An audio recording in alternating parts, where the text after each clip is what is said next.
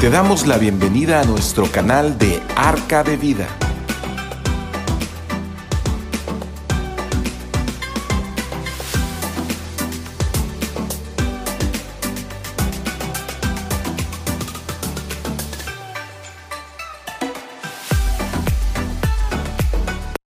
Hola, buenas noches. Nuevamente nos da un gusto estar con ustedes en esta transmisión desde aquí de Arca Vida. Y hoy este, nos congratulamos con todos ustedes, reciban un cordial saludo y que la paz de Dios esté con cada uno de ustedes. Vamos a empezar nuestro tema de esta tarde y el tema que vamos a estar este, abordando se llama El secreto de la felicidad. ¿Sí?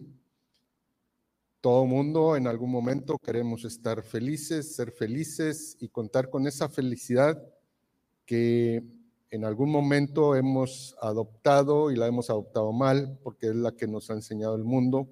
Entonces, eh, vamos a ver esto que nos dice eh, Dios con relación al secreto de la felicidad, pero para eso hay que estar de acuerdo con las enseñanzas de nuestro Señor Jesucristo. Nuestro Señor Jesucristo, a través de su, del tiempo que estuvo, del tiempo corto que estuvo con nosotros, nos dejó varias enseñanzas en las cuales eh, eh, podemos aplicar en nuestra vida y las debemos de aplicar una vez que ya lo hemos aceptado como nuestro Señor, pues debemos de aceptarlas y aplicarlas en nuestra vida.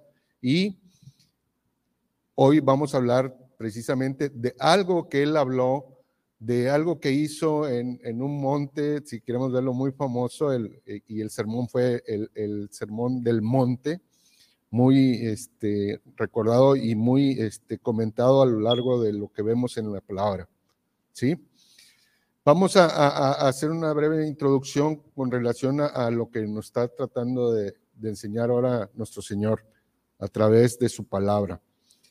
Todos consideramos, eh, eh, vamos a considerar unas palabras para ver si esas son las que me hacen estar feliz o, o yo estoy feliz con eso. Una es pobre, otra es llorar, otra es humilde, otra es padecer hambre y sed, otra es ser perseguido, acusado y maltratado. ¿Sí? Ninguna de estas palabras se asocia a una persona que encontró la felicidad. ¿Estamos de acuerdo? ¿Verdad? Porque nada me habla de felicidad en estas palabras. La sociedad actual me hace pensar o nos dice que la verdadera felicidad está en obtener triunfos, eh, tal vez manejar autos caros, tal vez este, tener una cuenta muy amplia o con muchos recursos en el banco, tener casas lujosas, viajar a lugares distantes. Hay muchas cosas que en apariencia el dinero nos da y, y nos da esa felicidad que puede decirse que es una felicidad momentánea. Esa es la que te ofrece el mundo, ¿sí? Pero ahora vamos a ver qué es lo que nos va a decir Dios con relación a este tipo de felicidad, ¿sí? Sabemos también que mucha gente se ha entregado en cuerpo y alma para obtener ese tipo de riquezas y, tener este tipo de felicidad que es en base a esfuerzos, a esfuerzos en la carne y en el alma. ¿Sí? Entonces, lo que trata de, explicarnos Dios a través de su palabra y de su Hijo amado Jesús, que lo envió precisamente para que estuviera conviviendo con nosotros, que padeciera juntamente con nosotros, y así lo hizo, entonces yo podíamos preguntar, si de alguna manera esto que ya tengo en el mundo me hace 100% feliz. El estudio me dice que platicando con mucha gente famosa, la respuesta fue no, un rotundo no. No puedo obtener las riquezas de esa manera, no puedo obtener la felicidad de esa manera. El más prestigiado cantante o actor puede estar en la cima y no estar feliz y rodearse de muchas cosas que lo pueden hacer feliz, pero no eh, la mayoría te va a decir que no han encontrado la verdadera felicidad. ¿Sí? Entonces yo me, yo me preguntaría, ¿en dónde puedo encontrar esta felicidad? Y bueno, la, la respuesta la encontramos en la palabra de Dios. Está en su Biblia. ¿Sí? En esta palabra que, que, traemos aquí, aquí encontramos la felicidad. ¿Sí?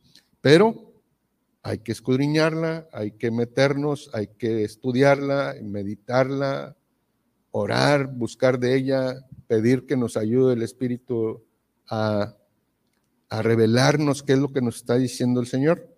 Y bueno, antes de que empecemos eh, el estudio, eso fue más o menos una introducción de, lo que se va a hablar. Y el, texto por el cual vamos a, caminar está en Mateo capítulo 5, versículos del 1 al 12, que es el sermón del monte. ¿Sí? Pero vamos a orar para poner esta reunión en manos del Espíritu y que sea Él guiándonos en todo momento, tanto ustedes como oidores, a mí como el que estoy interlocutando con ustedes, pero para poder asimilar y, ver las riquezas que nos está trayendo Dios en esta tarde, eh, esta tarde muy calurosa aquí en Ciudad del Carmen. Saludamos a todos los que nos estén viendo por ahí lejos, que no estén en Carmen. Un saludo muy afectuoso desde aquí, desde su casa Arca de Vida. Bueno, vamos a orar. Bendito Dios y Padre nuestro Señor Jesús, a esta hora del día venimos a ti. Te pedimos, Señor, que nos ayude, Señor, en esta palabra, en este mensaje, Señor, eh, en esta búsqueda de la felicidad y qué es lo que nos estás tratando de decir en base a lo que leemos en el sermón que tú diste, en la práctica, en, en ese convivio que tuviste con tanta gente reunida, Señor, como hoy estamos reunidos aquí, para que entendamos qué es lo que nos estás tratando de decir esta noche. Te damos toda la gloria y toda la honra y todo te lo pedimos en el poderoso nombre de tu Hijo amado Jesús. Amén y amén. Bueno, como ya lo dije, vamos a leer ahora lo que está diciendo nuestro Señor en Mateo. Nos vamos al libro de Mateo, capítulo 5, versículos de 1 al 12, y los vamos a leer. Dice la palabra, viendo la multitud, subiendo al monte y sentándose, vinieron a él sus discípulos y abriendo su boca les enseñaba diciendo, bienaventurados los pobres en espíritu, porque de ellos es el reino de los cielos. Bienaventurados los que lloran, porque ellos recibirán consolación. Bienaventurados los mansos, porque ellos recibirán la tierra por heredad. Bienaventurados los que tienen hambre y sed de justicia, porque ellos serán saciados. Bienaventurados los misericordiosos, porque ellos alcanzarán misericordia. Bienaventurados los de limpio corazón, porque ellos verán a Dios. Bienaventurados los pacificadores, porque ellos serán llamados hijos de Dios. Bienaventurados los que padecen persecución por causa de la justicia, porque de ellos es el reino de los cielos. Bienaventurados sois cuando por mi causa os vituperen y os persigan y digan toda clase de mal contra vosotros, mintiendo. Gozaos y alegraos porque vuestro galardón es grande en los cielos, porque así persiguieron a todos los profetas que fueron antes de vosotros. Bueno, como ya vimos, el Señor nos está tratando de dar un mensaje y nos dice aquí un sinfín nueve puntos en los cuales somos bienaventurados. Habríamos que entender qué es ser bienaventurados, ¿sí? ¿Dónde podemos encontrar la verdadera felicidad? Y el Señor se va por cosas completamente contrarias a lo que nosotros hemos recibido a lo largo de nuestra vida como enseñanzas de qué es para mí el triunfo, la felicidad y estar en el top 100, ¿sí? Y ahí dice en el primero, en el primer este, benaventuranza, dice este, que se refiere a, a los pobres en espíritu. Pero antes de eso, nos vamos a ir rápido a ver, este, antes de eso, eh, eh, lo que traemos aquí eh, escrito, y dice que una bienaventuranza o alguien que es bienaventurado, nos describe como una persona que es completamente afortunada, ¿sí? Que es alguien que recibe una bendición, que tiene una felicidad extrema, extrema. O imagínense todo lo que quieran por extremo. Eso es la bienaventuranza. Eso les leyó, eso les compartió a todos los que estaban ahí presentes. Y ahora nos lo da a nosotros aquí, después de dos mil años, nos lo vuelve a decir. Claro que está en la palabra, ¿sí? Y lo podemos leer y lo podemos buscar. Pero hay que entender qué es lo que nos está diciendo, porque si lo leo tal vez en forma muy rápida, puede hacer que yo distorsione lo que me dice y que vaya a entender otra cosa que no es lo que él quiere, ¿sí? Entonces, en esta misma enseñanza, donde vamos a encontrar la felicidad, eh, primero nos va a mostrar en esas bienaventuranzas tres cambios internos que hay que lograr nosotros, que tenemos que tener en nuestra vida.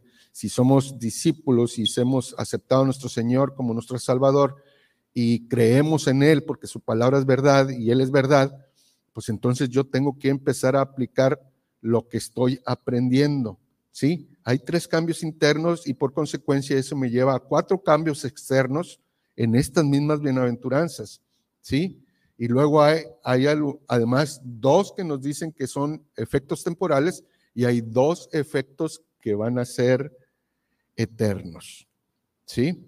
Entonces vamos a empezar y vamos a ver el primer cambio interno y, habla de, la, de Mateo 5.3 y nos vuelve a decir, bienaventurados los pobres en espíritu porque de ellos es el reino de los cielos. Vemos que es todo lo contrario, no, está hablando Aquí eh, el, Señor no está hablando de las riquezas materiales que podemos tener, está hablando de la riqueza espiritual en nuestro ser. Es la que debemos de cuidar, es la que debemos de ver. Nosotros en algún momento hemos tenido que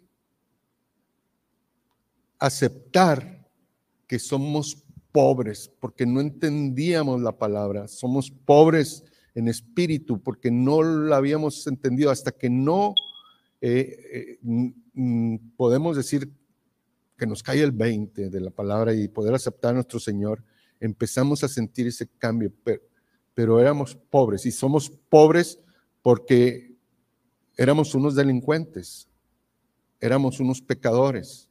Tenemos la primera parte que yo tengo que lograr es hacerme pobre para poder reconocer y humillarme ante la presencia de Dios. ¿Sí? Tengo que lograr eso y no lo puedo hacer. Por eso es que el Señor hablaba a los pobres en espíritu, a aquellos que se iban a arrepentir. No, no de una manera superficial, sino de todo corazón arrepentirse y poder estar a los pies de nuestro Señor. Sabemos, eh, en la palabra hay muchas citas en Romanos, hay citas en todo, me habla del pecado, cómo es que yo fui, era pecado, cómo me concibieron en pecado, todo, pero también me dice que Dios me quita el pecado a través de reconocer a nuestro Señor como Salvador. Él ha quitado esa carga tremenda que yo he tenido, pero tenía que poder decirle, hacerme humilde delante del pobre en el corazón, de decir, ¿sabes qué? Yo no puedo, tengo que humillarme, eh, tengo que hacer esto porque de otra manera no lo iba a poder hacer. En mi corazón tenía que ser reflejado esa pobreza espiritual. Y entonces Él nos habla a nosotros, a todos los pobres de corazón. Entonces somos bienaventurados. ¿sí? Debemos estar seguros de que la felicidad viene a través de aceptar nuestra pobreza espiritual. ¿Sí? Éramos pobres completamente, no entendíamos y estamos en un camino para poder enriquecernos, enriquecernos en la palabra, enriquecernos eh, en sabiduría, en muchas cosas que lógicamente es todo lo contrario a lo que aprendemos y vemos en el mundo. ¿Sí? Entonces, por eso es que hay ese choque, por eso es que hay ese confrontamiento entre una cosa y otra y por eso eh, han surgido infinidad de problemas, ¿sí? Y el Señor nos dice en alguna parte de su palabra que no amemos al dinero, porque eso nos trae una consecuencia, o más al dinero que otras cosas, Y es una parte de la que supuestamente en apariencia me da felicidad. Entonces, una vez que, que yo he aceptado que soy pobre porque tengo que reconocer que eso me implica que yo era desobediente a los mandatos de Dios. Fui desobediente mucho tiempo y tal vez, y no que sea desobediente, tal vez incurra en, situaciones que me hacen todavía caer en errores, pero el Señor está ahí, el Señor ya lo tenemos, es, es algo que ya llegó a nuestras vidas y difícilmente se va a quitar, ya no nos lo quita nadie. Lo que sí debemos estar haciendo es, como dijimos el domingo, llenando nuestra odre con su palabra. ¿Para qué? Para fortalecernos en todo este caminar. Eso es lo que se trata. ¿Por qué? Porque va a llegar un momento en que ahorita que estamos aquí, que estamos en el proceso de santificación, todavía somos y todavía el pecado se puede enseñorear de nosotros, pero va a llegar un punto donde no se enseñoreará de nuestras vidas el pecado. ¿Por qué? Porque vamos a estar en la glorificación. Y es el camino que todos estamos buscando. ¿Sí? Entonces, rápido nos vamos a ir, vamos a utilizar mucho la palabra de Dios y nos vamos a Romanos y vamos a ver unas citas rápidas en el libro de Romanos y la primera está en el capítulo 3, capítulo 3, versículos 10 al 12. Dice, como está escrito, no hay justo ni aun uno, no hay quien entienda, no hay quien busque Dios, todos se desviaron, a una se hicieron inútiles, no hay quien haga lo bueno, no hay ni siquiera uno. ¿Sí? Eso es lo que nos está diciendo Dios. O sea, no habíamos reconocido que estábamos cayendo en, no estamos haciendo los mandatos de Dios, por ende estábamos cayendo en, en errores, en pecados. En Romanos 3:23 nos dice lo siguiente, por cuanto todos pecaron y están destituidos de la gloria de Dios. Así estábamos, completamente destituidos. Pero si nos vamos a Romanos 5.8, vamos a ver qué nos dice. Y ahí es donde nos empieza a mostrar Dios su amor. Y en Romanos 5.8 nos dice, mas Dios muestra su amor para con nosotros en que siendo aún pecadores, Cristo murió por nosotros. Y damos gloria a Dios. ¿Sí? Entonces, pero para que todo esto pasara en mi vida, tuve que reconocer que yo era un pobre espiritualmente. Entonces, ya una vez que hemos visto esto, ahora vamos a, ver el segundo punto, ¿sí? Y nos vamos otra vez a las bienaventuranzas que están en Mateo 5, y ahora vamos a leer el versículo 5.4, dice, bienaventurados los que lloran, porque ellos recibirán consolación. Hace un rato veíamos que la palabra llorar, ser pobre, ser, si había algo que, que me relacionara con felicidad, y entonces ahora nuestro Señor nos está diciendo que sí hay algo que nos, que nos envía a, creer que esa es una bienaventuranza y que somos bendecidos. Pero no se trata de que, ah, ya lloré y X. No, tal vez el Señor se está refiriendo que llorar delante del Señor al ver la impotencia que tenemos de la majestuosidad que Él tiene, o sea, que somos incapaces de hacer muchas cosas y que estamos completamente en sus manos. Yo lloro entregándole mi corazón, lloro entregándole, diciendo, ¿sabes qué? Me derramo delante de ti, Señor, porque tu sabiduría es tanta que no cabe en mí, o sea, ahí, es donde yo estoy doblegándome, ¿sí? Ahí es cuando, cuando puede haber este, en el mundo mucha tristeza y lloro. Me hicieron algo y lloro. ¿Por qué? Porque eso se refleja mucho en mis sentimientos, en mi alma, ¿sí? Estamos acostumbrados a, bueno, debemos estar acostumbrados a que nos traten bien, pero en la primera que nos tratan mal, nos da ese efecto, muchas veces, ¿sí? De, de llorar. Entonces, entonces, cuando hablamos de ese sentimiento es algo que para la palabra es superficial. El, lloro el llorar es reconocer nuestra insuficiencia ante Dios, ¿sí? En que no podemos hacer otra. O sea, me desplayo delante de Él y digo, Señor, no puedo. O sea, ¿cómo va a ser que haya sido tan, tan terco, tan mulo en unos momentos dados? ¿Sí?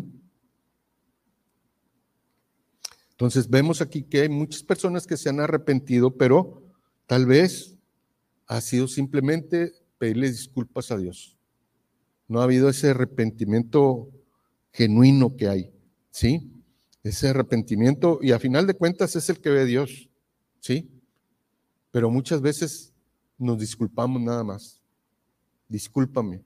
Igual lo hacemos nosotros, ¿verdad? Con nuestro propio. Discúlpame, hice esto. Pero hay que hacerlo de corazón, hay que hacerlo completamente arrepentidos, ¿sí? Entonces, pues la clase de tristeza que Dios desea que suframos es para quitarnos el pecado, ¿sí? Y, no lamentarnos y estar con tristeza, pero la tristeza del mundo. Vamos a ver una cita que está en 2 Corintios 7:10. Vamos a utilizar mucho la palabra, así es que espero que estén usando su palabra escrita o los medios electrónicos, lo que gusten, pero hay que repasar la palabra. Segunda Corintios 7:10 dice lo siguiente. Aquí Pablo le está hablando a los corintios, ¿sí? Dice, porque la tristeza que es según Dios produce arrepentimiento para salvación, de que no hay arrepentirse, pero la tristeza del mundo produce muerte. Entonces, yo debo de, hay muchas cosas que me ofrece el mundo, pero a final de cuentas esa tristeza me produce muerte. Entonces, yo debo buscar la tristeza que me provoca Dios en el arrepentimiento que traigo a salvación. ¿Sí? Ahí como que de repente como que no podemos entender, pero esa es una tristeza que yo debo de tener aquí en mi alma, ¿sí? Pero no la tristeza del mundo. Y la del mundo me pongo triste porque me, deja, me quedó, me corrieron del trabajo, eh, no sé, me falta dinero para pagar muchas cosas y me pongo triste o qué sé yo, o, me peleé con mi esposa y, me pongo triste. Y hay cosas que, que te van a llevar a la muerte si yo no sé controlar, si yo no sé encaminarlas hacia donde quiere Dios que llevemos esto. Cuando tengo ese tipo de tristeza, pues tengo que ver cuál es el punto de partida y si es en el caso, por ejemplo, de un conflicto que tenga con mi esposa, bueno, pues el Señor me dice y me recomienda que haga ciertos pasos para yo poderme reconciliar con mi esposa y lo hago, ¿sí? Pero puede ser que eso no lo haga y deteriore una relación que me lleve a la muerte. Es un sentido espiritual, me lleve la muerte, me separe, me quite y eso me obliga a mí a separarme de muchas cosas, eh, quitarme de muchas cosas y todo me va a encaminar hacia algo mal. ¿sí? Debo cuidar todo eso. El otro punto que sigue es, está en Mateo 5.5 y habla de ser manso. Vamos a ver otra vez qué nos dice la bienaventuranza. Y nos dice, bienaventurados los mansos porque ellos recibirán la tierra por heredad. Wow. Cristo nos dice que la felicidad se encuentra en la mansedumbre de cada uno de nosotros.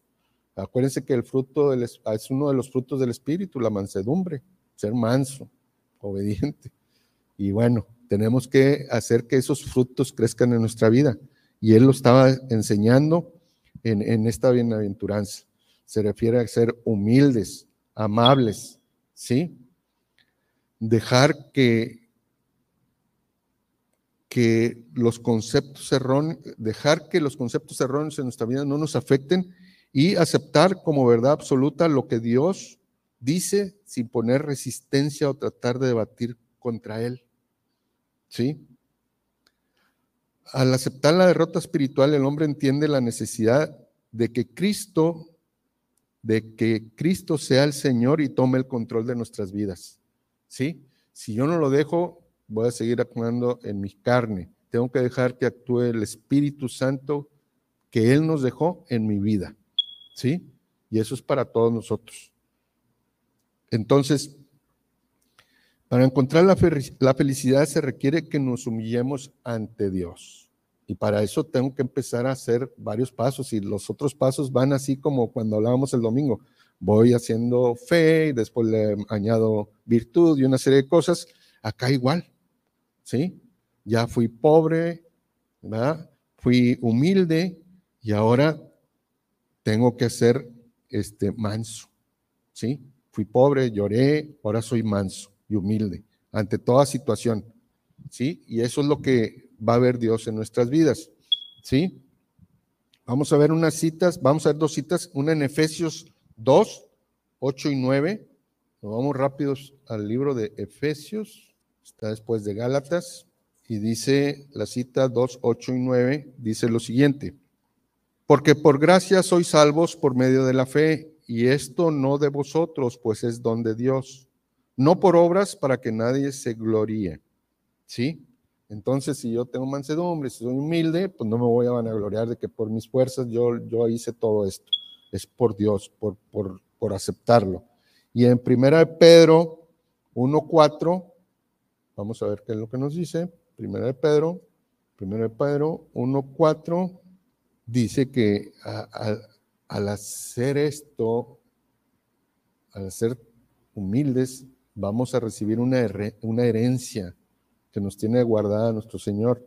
¿Sí? Y dice lo siguiente, 1 Pedro 1, 4. Dice, para una herencia incorruptible, incontaminada y, e inmarcesible, reservada en los cielos para vosotros. ¿Sí? Entonces eso me dice, ya ven cómo antes en la bienaventuranza me decían, y bienaventurados los mansos, bienaventurados los pobres, bienaventurados los que lloran. Bienaventurados los mansos. Y ahora resulta que voy a recibir una herencia, ¿sí? Que no es de este mundo, ¿sí? Entonces somos bienaventurados. Entonces, ahorita ya vamos a pasar ahora a los cambios que tenemos, pero externos. Los primeros fueron internos, ¿sí? Hablaban de nuestro ser. Ahora vamos a hablar de los cambios externos, que hablan en las mismas bienaventuranzas, ¿sí? Y la primera que vemos está en Mateo 5, 6 y dice, bienaventurados los que tienen hambre y sed de justicia, porque ellos serán saciados. ¿Ok? Entonces dice, la felicidad de acuerdo al mundo es estar saciado y satisfechos. Muchas veces podemos ver este, que hay este, grandes comidas, tal vez en el trabajo te llevaron, ¿no? Pues para festejar algo, un triunfo o algo, hay un gran festejo y son festejos eh, que me sacian, pero por el efecto de, de yo creerme ser una persona exitosa. ¿Sí? Esos son los festejos que hago normalmente, una comilata, una de bebidas, y esto es lo que me dice el mundo que yo debo hacer para celebrar algo, un triunfo. ¿Sí? Entonces dice, esta hambre y sed de, de Jesús menciona es tener deseo profundo y una necesidad imperiosa de hacer lo recto y lo justo. ¿Sí? Cuando el hombre se declara pobre, llora por su condición espiritual, se humilla ante Dios, entonces nace un deseo profundo de obedecer los mandatos de Dios. Y esto lo hace visible al amar a Dios y a su prójimo. ¿Sí?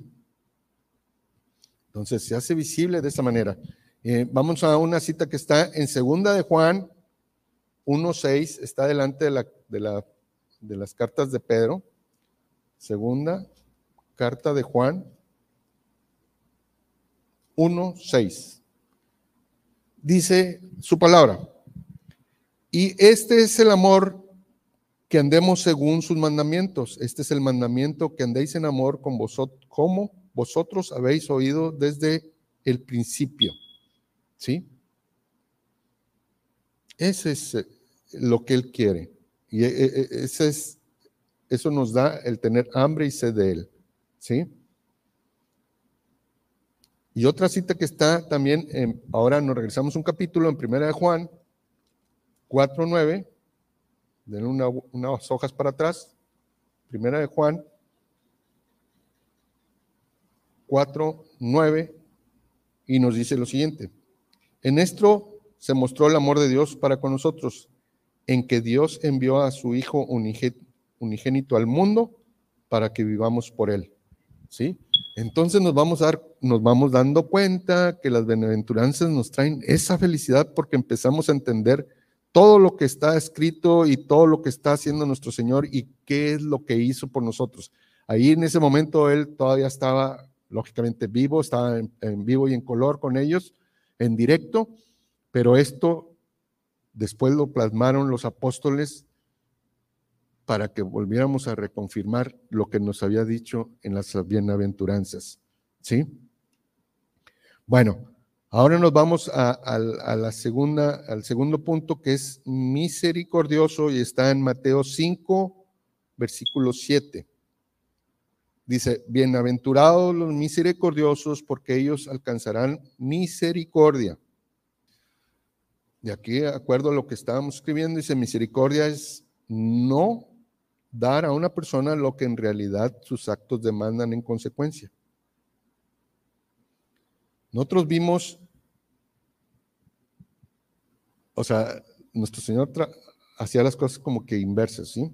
Vamos a ver la parábola, un ejemplo que está en Mateo 18, 27, que es la parábola de los dos deudores, y nos muestra qué es la misericordia. El Señor de aquel siervo, movido a misericordia, lo soltó y le perdonó la deuda. ¿Sí? Algo que para nosotros puede ser inverosímil. Entonces él nos está tratando de decir que él trabaja inverso. Este mundo nos enseña que en la venganza se encuentra la satisfacción. ¿Sí? Jesús nos dice, la felicidad está en la, una actitud totalmente contraria, la cual consiste en responder con amor, perdonando al que nos hizo daño. Si Dios perdonó al pecador, ¿quién es para no perdonar a su prójimo que le ha ofendido menos. Si una persona ha experimentado el perdón de Dios, ésta extenderá un perdón semejante para quien lo haya ofendido. Así es como trabaja Dios. Por eso es que a veces es inverso esto. Me ofendió, pues él tendría que venir a, a pedirme perdón. Yo lo tengo que perdonar. Yo soy el ofendido. Entonces, yo era el agraviado, yo era el que debía, ¿sí? Y el Señor al que le debo, Él me perdona. Todo lo contrario, ¿verdad? Entonces, no, no se puede dar lo que no se tiene, ¿sí? Por eso es imposible. El hombre natural, el hombre natural perdona a su semejante, ya que, o sea, no lo perdona porque está desconectado de lo que Dios dice. ¿Sí? No puede experimentar ese perdón porque no hay amor. ¿Sí? Pero la palabra nos confronta y vamos a ver en Efesios 4:32 qué nos dice y luego después en Colosenses 3:13. Acompáñenme al libro de Efesios y nos regresamos rápidamente al libro de Efesios que está después de Gálatas y antes de Filipenses. Y nos vamos a la cita, capítulo 4, versículo 32, y nos dice lo siguiente. Esto es con relación a ser misericordiosos. Dice, antes sed benignos unos con otros, misericordiosos, perdonándonos unos a otros, como Dios también os perdonó a vosotros. ¿En quién? En Cristo Jesús. ¿Sí? Esto es lo que es misericordia. ¿Sí? De la manera que Cristo os perdonó, así también hacedlo vosotros. Y esto está en Colosenses. Colosenses está después de Filipenses. Colosenses 3, 13. Dice la cita, soportando, soportándoos unos a otros y perdonándonos unos a otros si alguno tuviere queja contra otro, de la manera que Cristo os perdonó, así también hacedlo vosotros. Es una instrucción que nos da el Señor a través de su palabra. Que es difícil, pero estamos en el camino y estamos trabajando y estamos haciendo para que podamos lograr eso. Entre más pronto lo hagamos, más bienaventurados vamos a ser y, y vamos a recibir esa felicidad. Esa felicidad va a traer paz, va a traer gozo, va a traer una serie de cosas que van para el futuro. ¿Sí? El siguiente bienaventuranza habla de tener un limpio corazón. En Mateo 5.8 dice, bienaventurados los de limpio corazón, porque ellos verán a Dios. Gloria a Dios. Todos queremos ser limpios para poder ver a Dios. ¿Sí? El mundo nos dice que la felicidad y el placer está en hacer lo prohibido. ¿Sí? Y eso ya que nos da una satisfacción instantánea. Y nuestro Señor Jesús lo afirma en forma contraria, que la felicidad es tener un corazón que no ofenda a Dios. ¿Sí? Entonces dice que si yo me someto a Él y obedezco las Sagradas Escrituras, entonces soy alguien que estoy caminando con un limpio corazón. ¿Sí? Vamos a ver una cita que está en el Salmos, en Salmos 51.10. Nos vamos a ir un poquito más rápido porque son muchas citas que no nos vaya a ganar el tiempo. Salmos 51.10.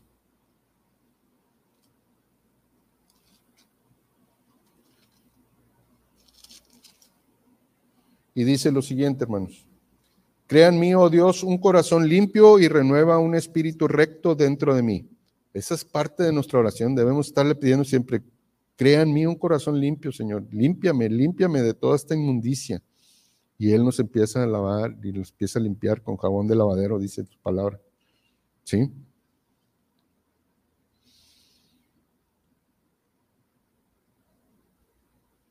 Entonces debemos estar limpios de corazón, limpios de manos, limpios de todo para poder estar con esas almas eh, listas este, para la, cuando nos estemos confrontando con Dios. ¿sí? La siguiente bienaventuranza es ser pacificador. ¿sí? Y eso lo vemos en, otra vez nos vamos al libro de las bienaventuranzas, y dice, bienaventurados los de limpio corazón, porque ellos verán a Dios. Bienaventurados los pacificadores, porque ellos serán llamados hijos de Dios. ¿Quién no quiere ser llamado hijo de Dios? Todos queremos ser llamados hijos de Dios.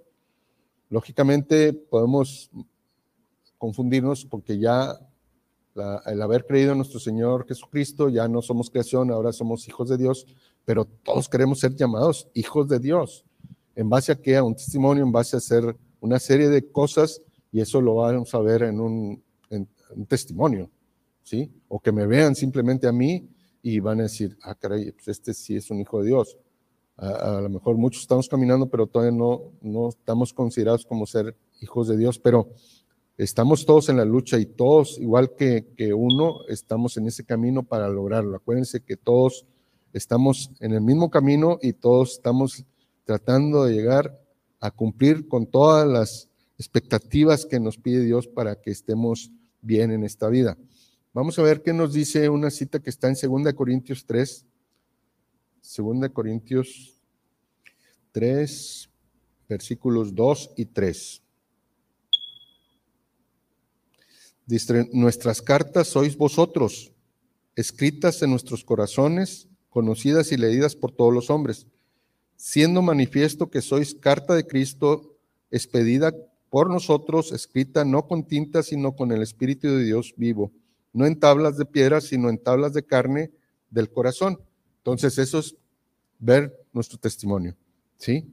Y somos de alguna manera, eh, y debemos demostrarlo con amor al prójimo, amor a Dios, amor a todo lo que se nos acerca. No podemos ser acepción de personas, ¿sí? Nos deben de reconocer, la gente nos debe reconocer como hombres, como un hijo de Dios, por el estilo de vida que tenemos.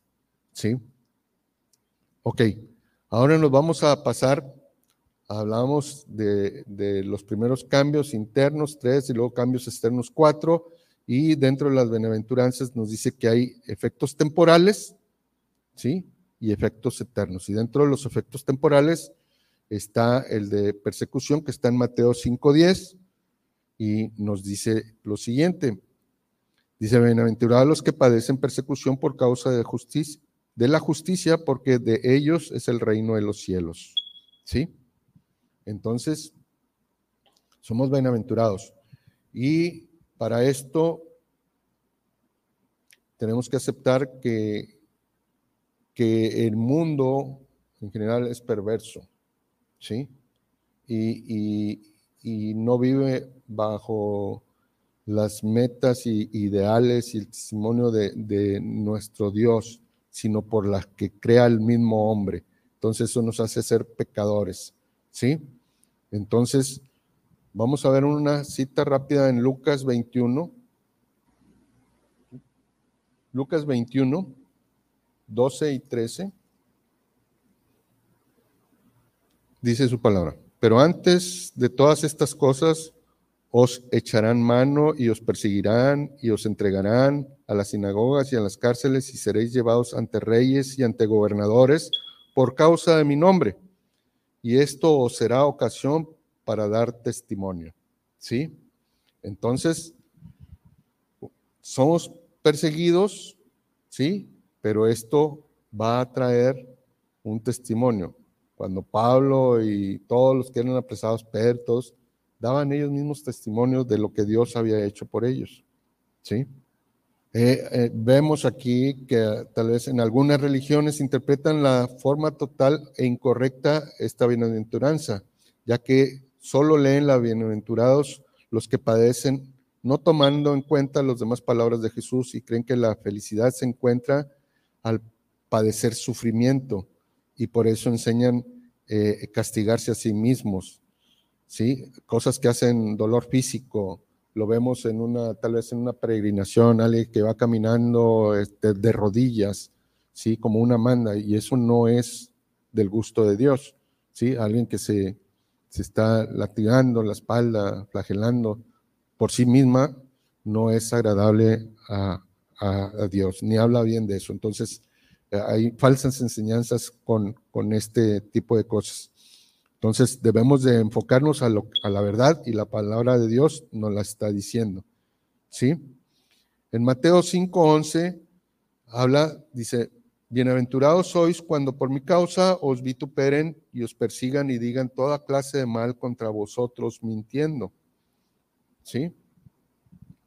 Entonces, dice, la consecuencia de vivir una vida íntegra y sometida a Dios en obediencia no implica que se va a tener éxito, fama, dinero o posesiones materiales. Al contrario, la consecuencia de seguir a Cristo es estar expuesto a una vida difícil donde los creyentes serán acusados, maltratados, perseguidos, hablarán mentiras en contra de ellos y por ello perderán su libertad. Podrían ser encarcelados, incluso ejecutados. ¿Sí? Y nos vamos a Mateo 10 para ver qué es lo que nos dice aquí. Mateo 10, 21 y 22. Bueno, esta habla de un texto general que dice las persecuciones venideras. Y en el texto nos dice, Mateo 10, 21 y 22, dice, porque no sois vosotros los que habláis, Ah, no, perdón. El hermano entregará a la muerte al hermano, y el padre al hijo, y los hijos se levantarán contra los padres y los harán morir. Y seréis aborrecidos de todos por causa de mi nombre, mas el que persevere hasta el fin, este será salvo. ¿Sí? Nosotros siempre escuchamos y que, como decimos aquí, se la botanean de uno, se ríen, ay, el hermanito, ay, el brother, ay, X, el, el santito, el que no puede hacer esto ya no puedo decir nada delante de ti porque, porque tú me vas a, a, tratar de, juzgar. Entonces, siempre estamos expuestos a esto. Dios en su palabra jamás prometió una vida de éxito material. En, en, su palabra mismo lo vemos, en Lucas 9:23, dice, si alguno viene en pos de mí, niéguese a sí mismo y tome su cruz y sígame. ¿Sí? A veces es, difícil entender estas posiciones, pero está escrito. No hay nada que cambiar, o sea, no podemos cambiar nada de estos textos. La vida del cristiano no será fácil y al leer la Biblia nos damos cuenta de ello, a ver lo difícil que la vida, que es la vida de quien se compromete a seguir a Dios. Los, los discípulos y Pablo, eh, con solo excepción de Juan, murieron de forma muy, muy violenta, ¿sí? No quiere decir que nosotros pase, pero todavía en la actualidad hay lugares donde hay persecución y hay muertes de gente y hay muertes violentas ocasionadas por creer en nuestro Señor Jesús. Pero bueno, esto va a seguir, o sea, esto no lo podemos frenar, así está escrito y, gloria a Dios que nos tocó vivir en un lugar donde tenemos esa tranquilidad y esa paz, pero no quiere decir que, por esto nosotros debemos doblar nuestras manitas y decir, ay, no, pues yo estoy tranquilo y no tengo que hacer nada. No, ya fuimos salvos, pero el Señor te pide que hagamos más y que nos que enriquezcamos nuestro ser, nuestro espíritu, para que, ¿por qué? Porque vienen muchos embates y vienen eh, persecuciones y vienen una serie de cosas que ahorita, eh, gloria a Dios, no las tenemos, pero este, de acuerdo a lo que está escrito, va a venir las cosas, ¿verdad? Ahora vamos a ver los últimos dos puntos, los efectos eh, eternos, y esto otra vez lo volvemos a ver este, en Mateo 5:11, dice, porque de ellos es el reino de los cielos. Eso ya es un, es un aliciente que, debemos de tener todos. Tenemos este, esa promesa de que vamos a tener ese, ese reino de los cielos en nuestras vidas. Dice, como Pablo han enfrentado la muerte con, violenta, con violencia y serenidad, sabiendo que les, espera que les esperaba al morir. Porque yo, bueno, esto lo vemos, este, vamos a ver qué nos dice en 2 de Timoteo 4, ya vamos a terminar, 2 de Timoteo 4, versículos del 6 al 8. 2 de Timoteo 4, versículos del 6 al 8. Y dice la palabra de nuestro Señor, porque yo ya estoy para ser sacrificado y el tiempo de mi partida está cercano. He peleado la buena batalla, he acabado la carrera, he, guardado la fe. Por lo demás, me está guardada la corona de justicia, la cual me dará el Señor juez justo en aquel día, y no solo a mí, sino también a todos los que le aman su venida. Estamos, gloria a Dios. Hay algo que va a pasar en nuestras vidas que está próximo a suceder, y es eso. Y el último es, es, algo que vamos a tener de acuerdo a lo que nos dice la palabra, que vamos a estar este, este, en el reino de los cielos. ¿Sí? Entonces, el, último punto que, que, nos trae, que es eterno, es gozo. Y esto está en Mateo 5:12. Gozados y alegrados porque nuestro galardón es grande en los cielos, porque así persiguieron a los profetas que fueron antes de vosotros. Entonces, si esto les pasó a los profetas, grandes hombres de Dios, ¿querrá decir que también nos pase a nosotros? Claro que sí, de alguna manera nosotros lo vamos a sentir, ¿sí? Entonces, vamos a ver ya una cita que está eh, en 1 Corintios 2.9, ya, ya vamos a terminar, 1 Corintios 2.9, y dice lo siguiente. Antes bien, como está escrito, cosas que ojo no vio, ni oído oyó, ni han subido en corazón de hombre, son las que Dios ha preparado para los que le aman. ¿Sí? Entonces hay grandes promesas esperando por nosotros y el Señor las repartió y lo dijo en las bienaventuranzas. Y ahí fue donde nos dijo, más bienaventurados son ustedes. Y somos bienaventurados porque creemos. No vimos a nuestro Señor, pero por fe creemos en Él. Somos bienaventurados. Tenemos esa felicidad en nuestras vidas. ¿Sí? Y bueno, encontrando el resumen, la verdadera felicidad, Jesús afirma que la felicidad no está en nada de lo que el mundo ofrece. Al contrario, está en creer lo que Dios afirma sobre la derrota espiritual que el hombre tiene que lo, que lo conduce a arrepentirse y lo lleva a vivir una vida que va de acuerdo con lo que le agrada a Dios como consecuencia de haber recibido su perdón. Solo nuestro Señor Jesús es el que puede salvar al hombre del infierno y del castigo. ¿Sí? Y esto lo vamos a ver en una cita ya final, eh, que está en Hechos 4.12. Nos vamos a Hechos, libro de Hechos 4.12. Y dice la palabra, y en ninguno otro hay salvación, porque no hay otro nombre bajo el cielo dado a los hombres en que podamos ser salvos. Y damos gloria a Dios. Y este, Este es el mensaje que nos ha traído la palabra este, esta noche nuestro Señor. Esperamos que haya sido este, de gran alegría el recibirla en nuestros corazones. Pedimos al Espíritu Santo que nos ayude a revelar y que somos bienaventurados en todo esto y que somos felices. La felicidad se encuentra en la palabra de Dios y no debemos despegarnos de ella en ningún momento. La palabra nos dice que de mañana, tarde y noche meditemos y hay que hacer un, un, esfuerzo, sino una parte de nosotros en que una disciplina en nuestras vidas el poder hacer todo esto que nos pide el Señor. Damos gloria a Dios y bueno, vamos a dar por terminado esta reunión con una pequeña, una pequeña oración, eh, dándole gracias a Dios. Bendito Dios y Padre nuestro Señor, te damos gracias por esta palabra, Señor, este mensaje, Señor, del Sermón del Monte, las bienaventuranzas que nos has hecho encontrar y saber y tratar de deglutir esta felicidad que viene a través de tu palabra. Gracias te damos en todo, en el nombre de Cristo Jesús te lo pedimos. Amén y amén. Y damos gracias a todos aquellos que nos han estado escuchando. Los bendecimos desde aquí, desde Arca de Vida.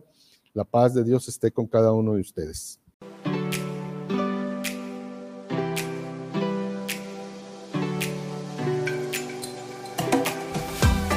Gracias por sintonizarnos en Arca de Vida.